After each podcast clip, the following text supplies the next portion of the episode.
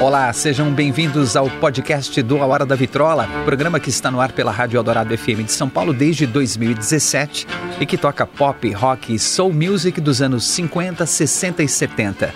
Eu sou André Góes, produtor e apresentador desse programa. A arqueologia sonora do A Hora da Vitrola agora vai um pouco mais fundo nas histórias, nos detalhes e personagens dos anos dourados da música.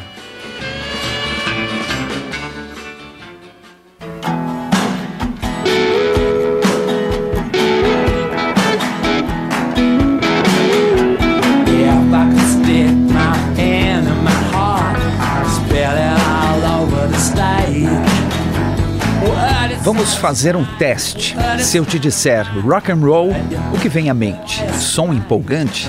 Ou talvez o conceito de uma banda dinâmica com guitarra, baixo, bateria e vocalista, todos mandando bem?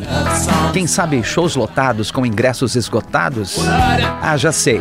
Músicas de sucesso alcançando as primeiras posições das paradas. Riffs marcantes, refrão para cantar junto, ou ainda um time de rockstars na essência da palavra performáticos, festeiros, extravagantes, encrenqueiros. Foi nisso que você pensou? Uma ou alguma dessas opções?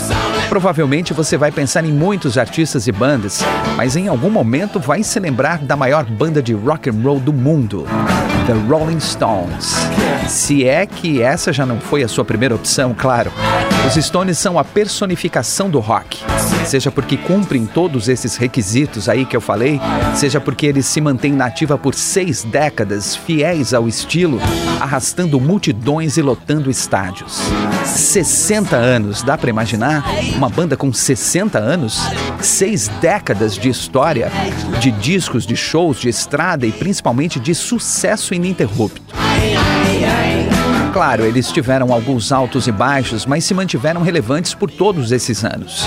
E lógico, existem outras bandas de rock com essa mesma idade, ou talvez até mais, mas com essa importância e mantendo o núcleo original que deu início a tudo, com certeza não. É como se os Stones tivessem chegado ao topo, alcançado o tão desejado ponto mais alto da constelação do rock, e de lá nunca mais desceram.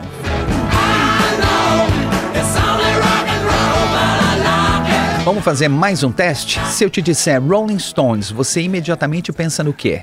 Na música do Muddy Waters ou na do Bob Dylan? Naquela revista norte-americana? Ou quem sabe no ditado que diz pedra que rola não cria limo ou Rolling Stone gathers no moss? Claro que não, né? A primeira coisa que vem na cabeça sempre é a banda de Mick Jagger e Keith Richards, que todo mundo conhece no mundo todo. Tá aí, inegavelmente a maior banda de rock and roll do mundo.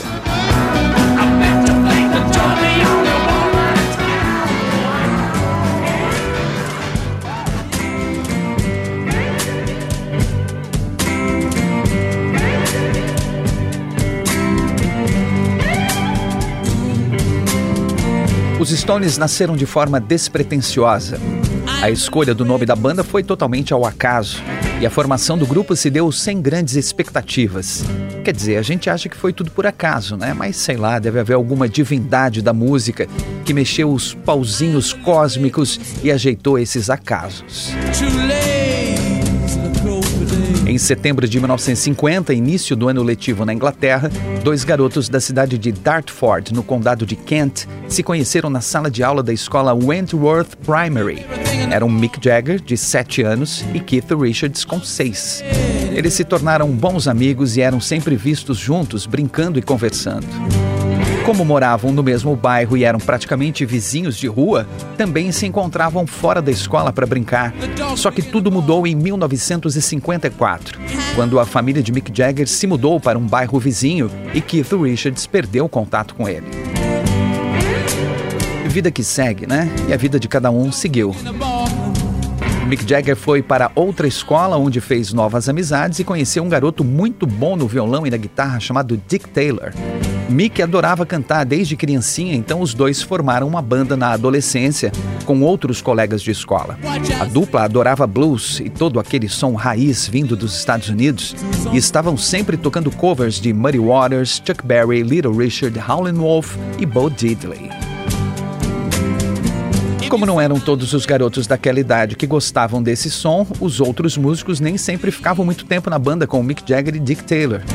Enquanto isso, no bairro vizinho, Keith Richards se divertia com o violão que ganhou do avô, treinando com empenho para tocar corretamente as músicas que ouvia nos discos de blues. Ele ficou tão obcecado com o som vindo dos Estados Unidos que começou a faltar nas aulas para treinar. Acabou expulso da escola e transferido para outro colégio, onde conheceu outros garotos com o mesmo interesse em música, com quem trocava técnicas de violão e guitarra e também compartilhava discos. Os anos passaram, cada um seguindo o seu caminho, até que o destino, esse danadinho, resolveu pregar uma bela peça nos dois.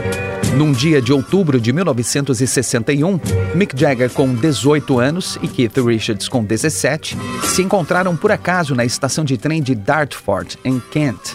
Já tinha muito tempo que eles não se viam, então foi uma grande surpresa esse encontro. E uma enorme coincidência estarem no mesmo dia e mesmo horário ali. Após se cumprimentarem e conversarem um pouco sobre o que andavam fazendo, Keith não pôde deixar de comentar sobre os discos que o Mick tinha na mão, dois discos, um do Chuck Berry, outro do Muddy Waters. Ele colecionava vários álbuns que encomendava pelo correio direto da Chess Records. A conversa sobre gostos musicais entre os dois se estendeu bastante, fazendo com que perdessem o horário do compromisso que fez cada um estar ali na estação de trem. Tinham tanta coisa em comum. Mick já estava em uma banda, Keith mandava muito bem na guitarra.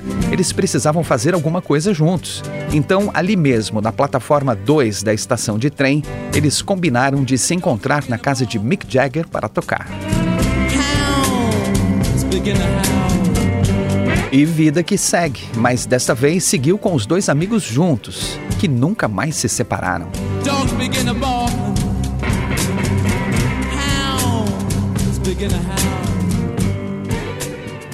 Alex's Corner and Blues Incorporated with a number entitled Hey Hey.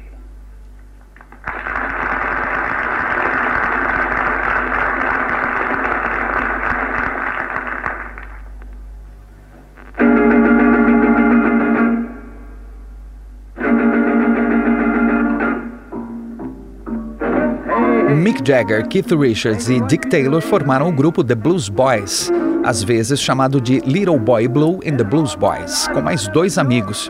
Eles começaram a tocar em um clube e outro até que no começo de 1962 ouviram falar do Blues Incorporated de Alexis Corner. Era a banda mais badalada do momento e eles precisavam conhecer aquele grupo. Quem sabe pegar umas dicas, se inspirar no som e na atitude deles. Os Blues Boys viram no jornal local Jazz News que o Blues Incorporated ia se apresentar no Ealing Jazz Club, um pequeno clube de música num porão em frente à estação de trem de Ealing, e foram até lá. Rapaz, era pequeno mesmo. Cabiam no máximo umas 200 pessoas lá dentro. Mas estava sempre cheio e quase sempre com as mesmas pessoas, fãs de jazz e blues. Naquela noite, além do carismático líder Alexis Corner, os Blues Boys conheceram um excelente pianista e tecladista Ian Stewart, o baterista com a pegada jazz chamado Charlie Watts e um guitarrista meio excêntrico que mandava muito bem na slide guitar chamado Elmo Lewis. Quer dizer, o nome dele era Brian Jones ou Lewis Brian Hopkins Jones, mas ele se apresentava com um nome artístico que remetia a um de seus ídolos, o bluesman Elmore James. O Blues Incorporated era uma espécie de coletivo musical com integrantes que entravam sem o compromisso de ficar e saíam quando quisessem. Então, da mesma forma que Mick Jagger e Keith Richards passaram a se apresentar com eles, Elmo Lewis, quer dizer, Brian Jones, saiu do grupo pouco tempo depois. E estava tudo bem, era assim mesmo. Brian Jones queria formar a sua própria banda, de forma que colocou um anúncio naquele jornal Jazz News, convidando músicos para tocar com ele. O pianista e tecladista Ian Stewart foi o primeiro a responder o anúncio, saindo também do Blues Incorporated. Logo, Mick Jagger e Keith Richards também se ofereceram, levando Dick Taylor com eles. O novo grupo começou a ensaiar com a participação de mais alguns integrantes que entravam e saíam. O grupo não tinha a intenção de ser um coletivo como o Blues Incorporated, mas como ainda era tudo muito experimental e naqueles primeiros dias era assim que funcionava. O pessoal estava lá para tocar e se divertir, por isso nem nome escolheram para a banda, porque ninguém sabia se ia dar certo. Off my mind. No one a woman can treat me so unkind.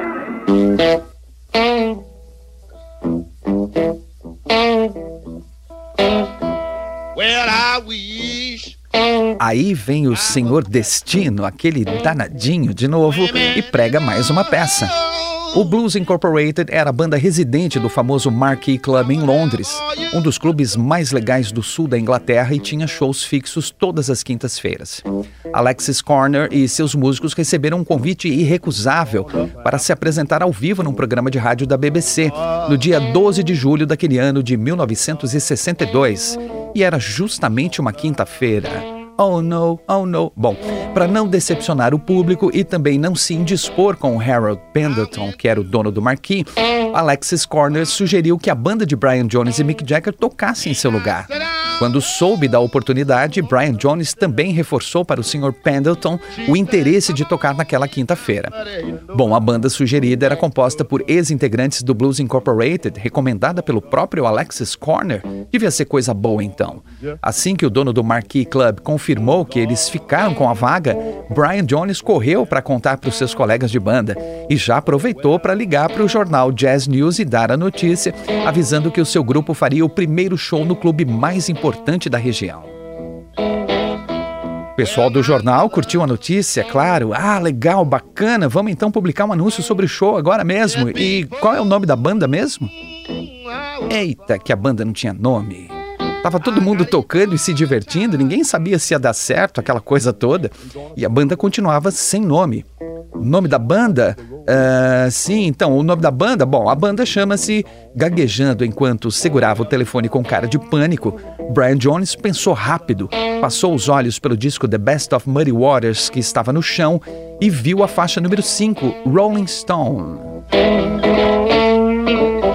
E então, num tom aliviado e quase profético, ele disse ao telefone alto e claro: O nome da banda é The Rolling Stone.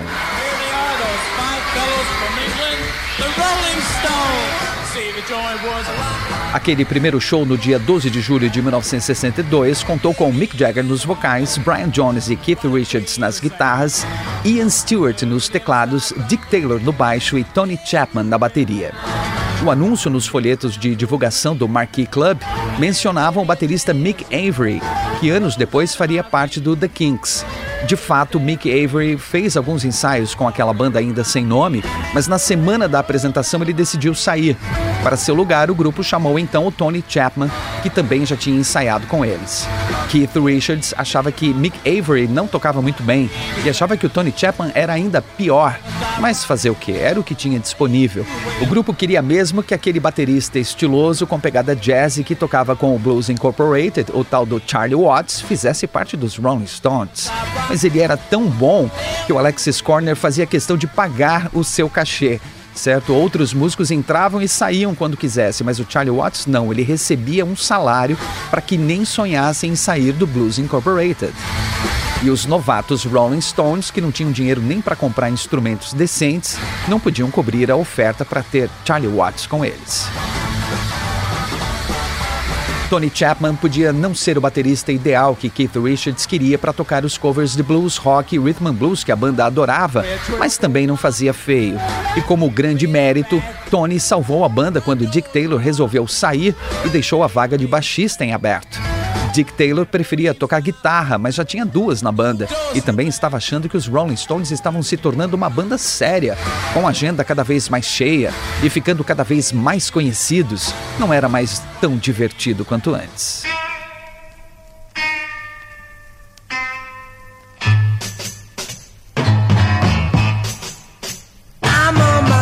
Então, em dezembro de 1962, Dick Taylor anunciou sua saída para formar outra banda mais descontraída com o amigo Phil May. Era o The Pretty Things. E para a vaga no baixo, Tony Chapman recomendou seu amigo Bill Wyman, com quem tocou antes no grupo The Cliftons.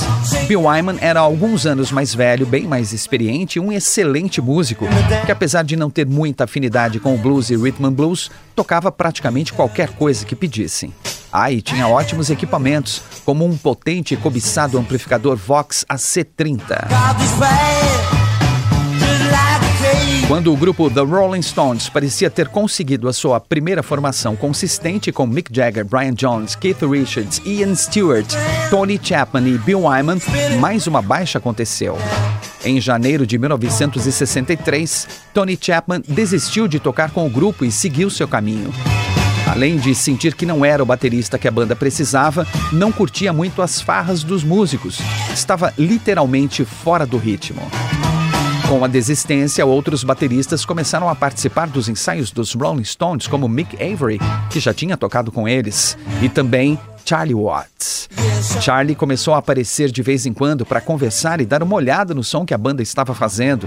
Vez ou outra, assumia a bateria de Tony Chapman para tocar um som com eles. E quando Tony saiu de vez, Charlie Watts começou a aparecer com mais frequência. Foi ficando, ensaiando, se apresentando aqui e ali e acabou ficando em definitivo. Nunca houve um convite formal. Charlie comunicou a saída do Blues Incorporated e passou a fazer parte dos Rolling Stones naturalmente. Era como se sentisse que o seu lugar era ali. Como um baterista numa banda de jazz e blues, seria só mais um, mas numa banda de rock. Era bastante desafiador e ele gostava disso. Ele sabia que podia fazer a diferença.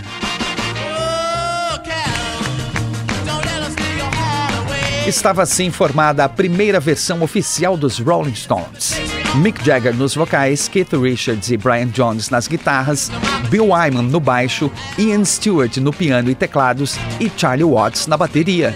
Eles estavam cada vez mais conhecidos, tocando o blues de Chicago em vários lugares da Inglaterra e conseguiram uma residência de oito meses em outro clube famoso, o Crawdaddy Club em Londres.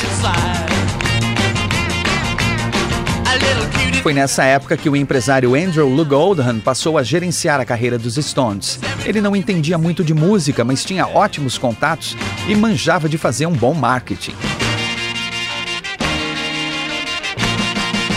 A primeira mudança que promoveu foi tirar Ian Stewart da formação oficial, argumentando que seis integrantes era muito e que ele não tinha o estilo adequado. Ian Stewart continuou com o grupo como um membro de apoio para tocar nas gravações e nos shows, e depois seria também gerente de turnês. Também, mas não era mais um integrante. Andrew Lou Oldham também seguiu a ideia de Brian Epstein com os Beatles e botou todo mundo para usar terno e andar alinhadinho.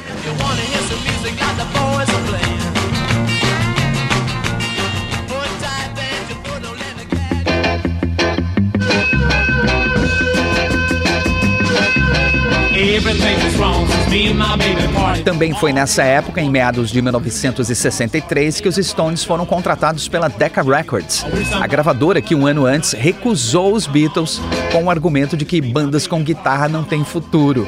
Quem diria, hein? E olha que coincidência, quem meio que indicou os Stones para Decca foi o George Harrison. O Beatle estava em um evento de música em abril quando encontrou o Dick Rowell, presidente da Decca. Dick Rowell puxou o assunto a respeito do sucesso do disco de estreia dos Rapazes de Liverpool, lançado em março de 1963. No meio da conversa, o George comentou que estavam surgindo muitas bandas novas e que uma das melhores que tinha visto eram os Rolling Stones de Londres. Dick Rowell, que tinha prometido a si mesmo não cometer novamente o erro de ignorar uma boa banda, correu contratar os Stones em maio de 1963. Um mês depois, o single de estreia foi lançado com uma música escolhida a dedo pela banda. Um cover de Come On de Chuck Berry, ídolo de Keith Richards e Mick Jagger. Como resenha do single, um jornal local profetizou os Beatles recomendaram os Rolling Stones a Decca Records e talvez devam começar a se lamentar por isso. Esse grupo tem tudo para disputar os primeiros lugares das paradas com eles num futuro bem próximo.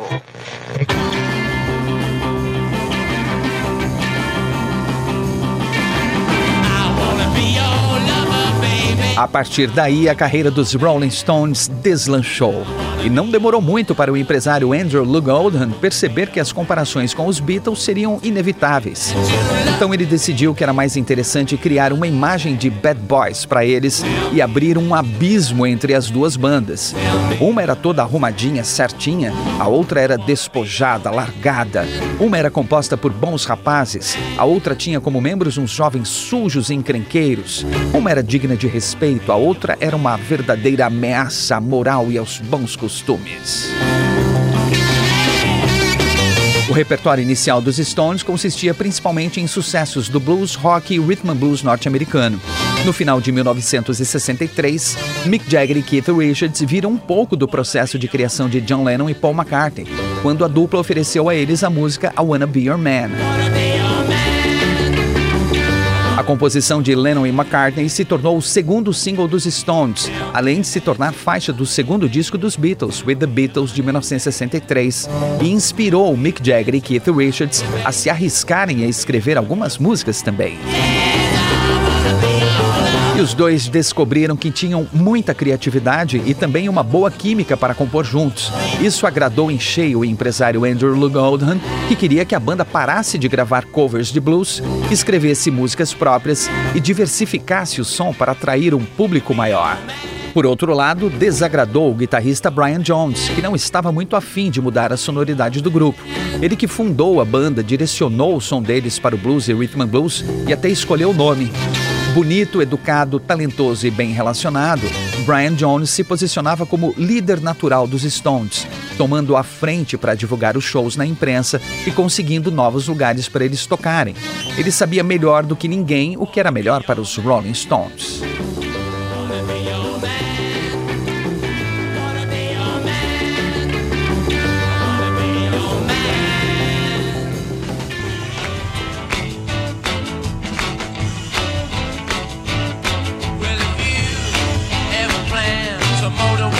As primeiras composições eram inspiradas nas versões de blues que eles gravavam, não tinham ainda uma sonoridade própria. Como compor música se tornou um esforço coletivo da banda, um nome foi criado para representar todos os integrantes: Nankerfeld.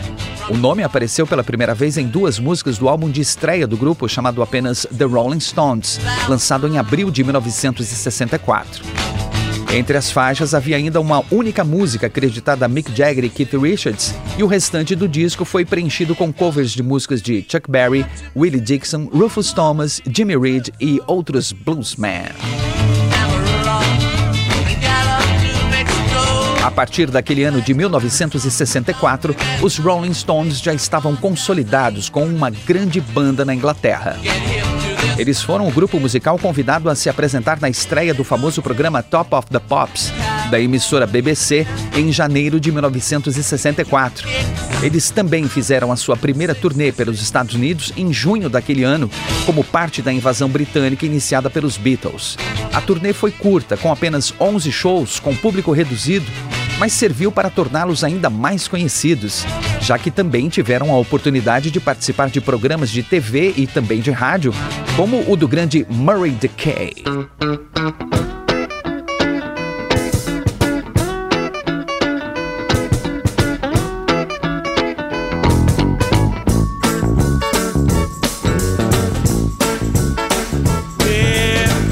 Foi Murray Decay, inclusive, que apresentou It's All Over Now do grupo The Valentinos para os Rolling Stones. Eles adoraram e aproveitaram que estavam nos Estados Unidos para conhecer o estúdio da Chess Records em Chicago e gravar essa canção lá.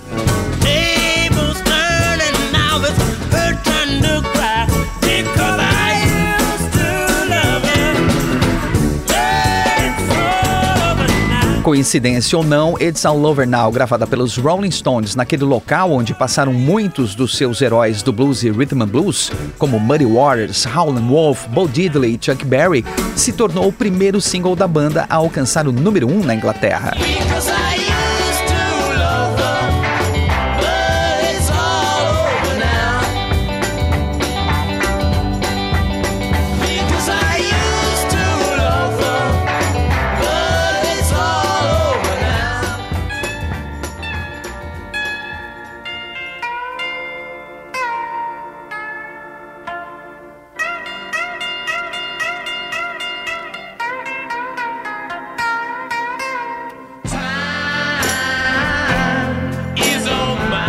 Após o primeiro top 10 na Billboard Hot 100 com Time Is On My Side, lançada no final de 1964 e que chegou ao número 9, e o primeiro número 1 na parada britânica com uma composição própria, The Last Time, que também alcançou o número 6 da Billboard, os Rolling Stones estavam a um passo do sucesso mundial. E ele arrebatou a banda em junho de 1965 com o lançamento da música I Can Get No Satisfaction. Composição de Keith Richards, que sonhou com aquele riff inesquecível e com o refrão, e também de Mick Jagger. Música carregada de rebeldia juvenil, hormônios aflorados e conflito de gerações era a representação perfeita dos Rolling Stones e falava diretamente com o público jovem. O sucesso foi imediato, alcançando o número 1 um na Inglaterra, Estados Unidos e diversos países. I Can Get No Satisfaction foi responsável por um momento de virada na carreira dos Rolling Stones. Aqueles cinco rapazes passaram de integrantes de uma banda famosa para membros de uma banda gigante.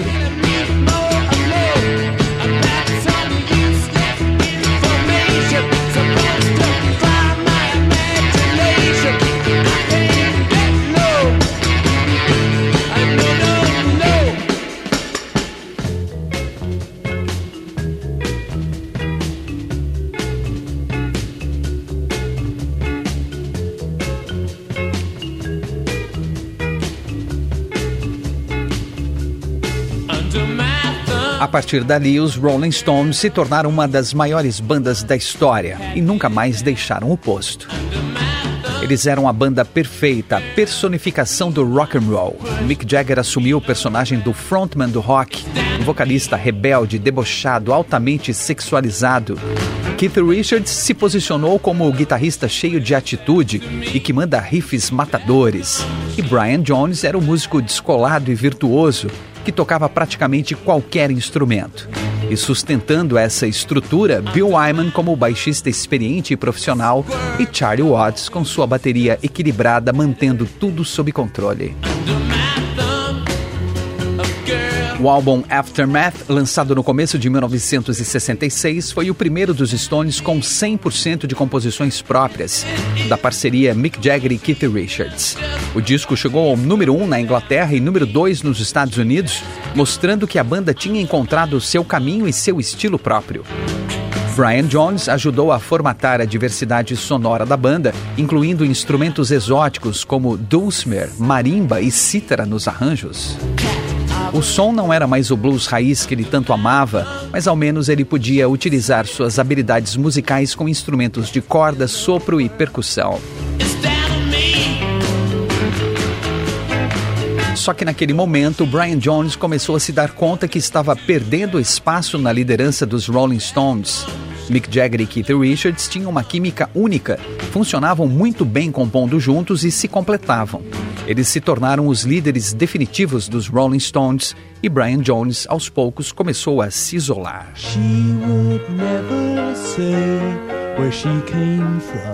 Os Rolling Stones estavam cada vez mais distantes do som dos primeiros anos e começaram a produzir discos cada vez mais ecléticos. Between the Buttons, lançado em janeiro de 1967, trazia um som mais pop e psicodélico. Ruby Tuesday e Let's Spend the Night Together se tornaram os grandes sucessos do disco.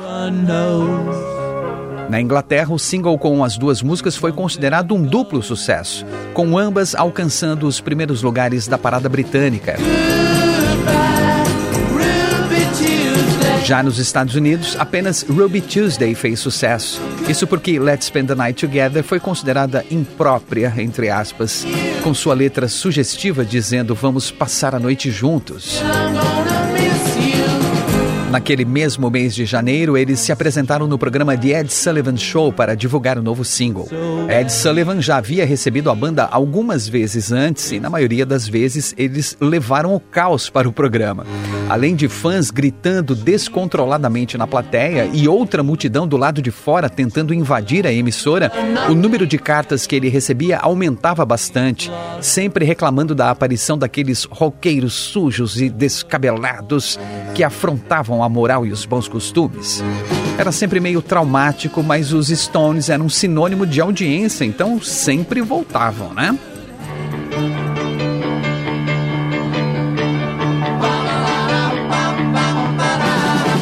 Naquela noite eles iam tocar Ruby Tuesday e Let's Spend the Night Together. E a organização do programa pediu que a letra de Let's Spend the Night Together fosse alterada.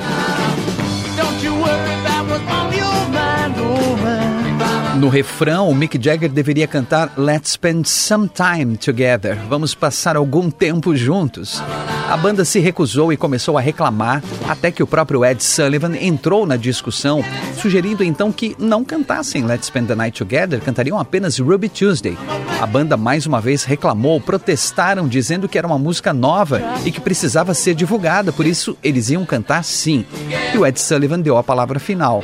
Bom, vocês decidem aí, ou sai a música ou saem vocês.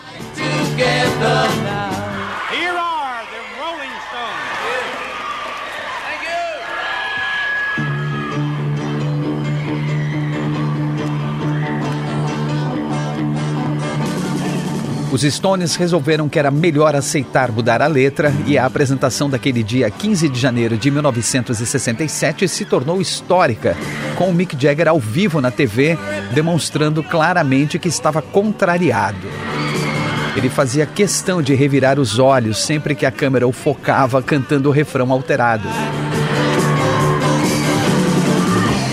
Eles voltaram na semana seguinte para mais uma apresentação como combinado, mas por conta desse deboche do Mick Jagger, foram proibidos de tocar Let's Spend the Night Together e tocaram apenas Ruby Tuesday.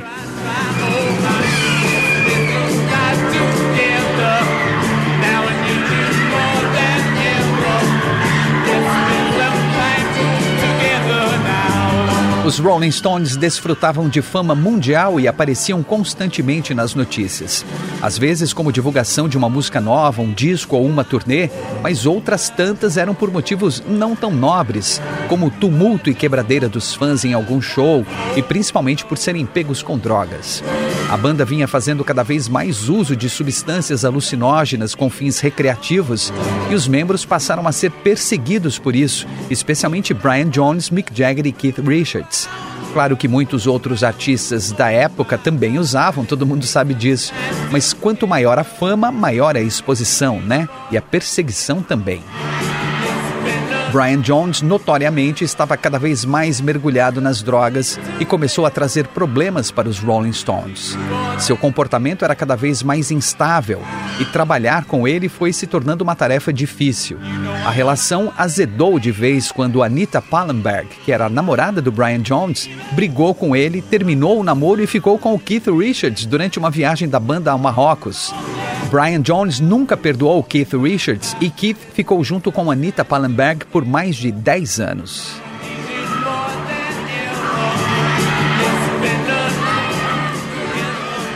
Allow me to introduce myself. I'm a man of wealth. Mesmo com as turbulências internas, os Stones produziram ainda outros discos de sucesso no final dos anos 60. Their Satanic Majesty's Request, lançado no final de 1967, e Beggar's Banquet, final de 68, que apresentaram os sucessos Sympathy for the Devil, Street Fighting Man e She's a Rainbow. Brian Jones vinha participando cada vez menos das gravações, ou estava tão chapado que não conseguia tocar, ou nem aparecia no estúdio.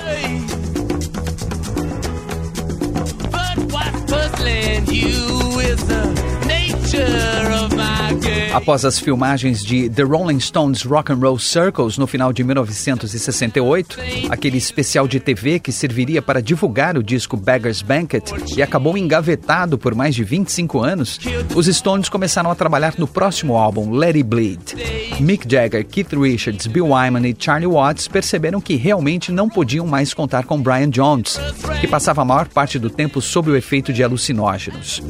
O vício acabou levando Brian Jones a perder o visto norte-americano e ficar impossibilitado de viajar para os Estados Unidos, impedindo a banda de sair em turnê. A situação era insustentável.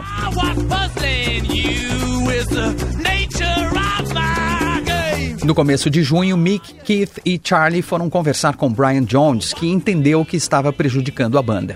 Ele se ofereceu para deixar o grupo, dizendo: Estou saindo, mas se eu quiser, eu vou voltar, ok? Assim, os Rolling Stones seguiram em frente, sem o fundador da banda.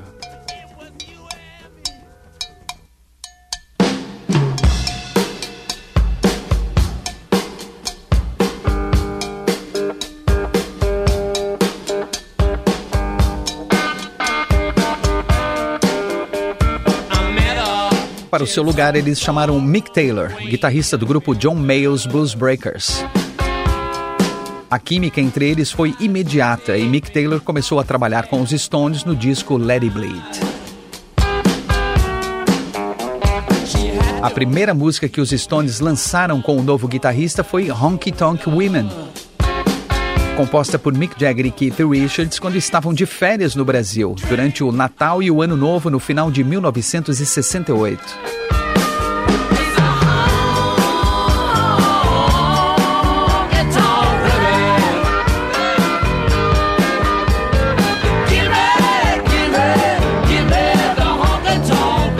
Single estava previsto para ser lançado no dia 4 de julho de 1969.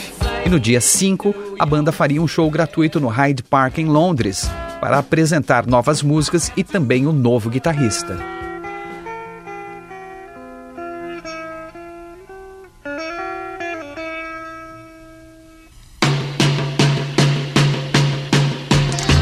Então, no dia 3 de julho, os Rolling Stones receberam uma trágica notícia. Brian Jones estava morto. Aos 27 anos, sob o efeito de drogas, havia caído na piscina de sua casa e se afogado. Todos ficaram abalados. O lançamento do single de Honky Tonk Women foi mantido, bem como o show do dia 5, que se transformou em uma homenagem a Brian Jones para 250 mil pessoas. Um gesto de reconhecimento àquele músico que deu um toque especial em grandes sucessos dos Rolling Stones, adicionando cítara em Street Fighting Man e Painted Black, saxofone e oboé em Dandelion e Mellotron em She's a Rainbow e a sua guitarra slide em Little Red Rooster.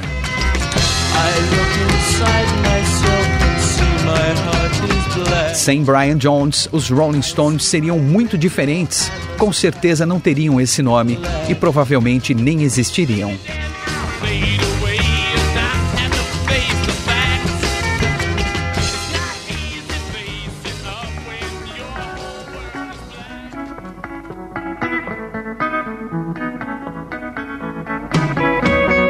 Álbum Let It Bleed, que contou com apenas duas músicas com participação de Brian Jones, foi lançado em novembro de 1969. O maior sucesso do disco, que alcançou o número 1 um no Reino Unido e número 3 nos Estados Unidos, foi Gimme Shelter, com os impressionantes vocais de apoio da cantora Mary Clayton. Outra música com boa repercussão foi You Can't Always Get What You Want, que teve o acompanhamento do coral London Bar. Depois que os cantores do coral souberam que a gravação era para os Rolling Stones, chegaram a pedir que o nome do coral fosse retirado dos créditos, mas depois voltaram atrás. A boa fama dos Stones ainda era poderosa.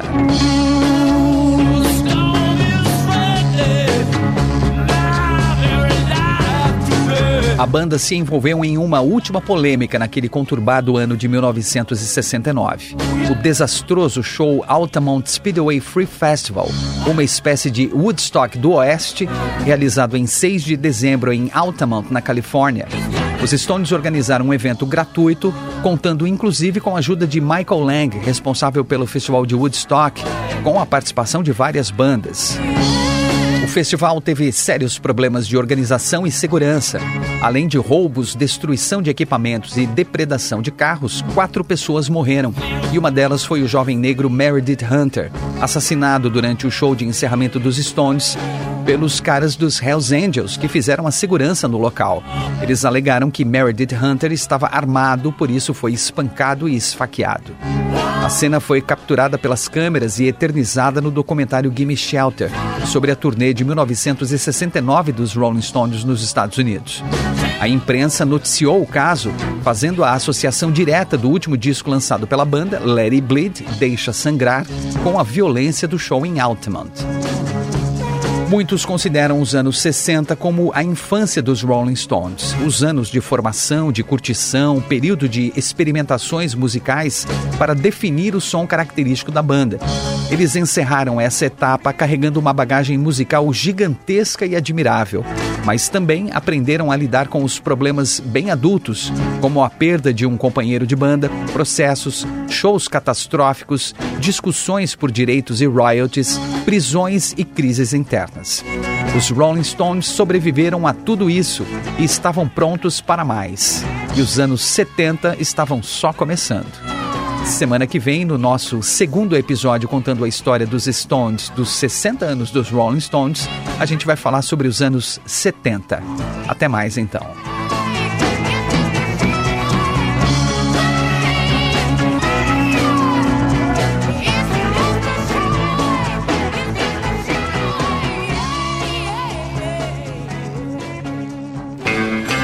Esse é o podcast do A Hora da Vitrola. Até a próxima com mais uma grande história dos anos dourados da música.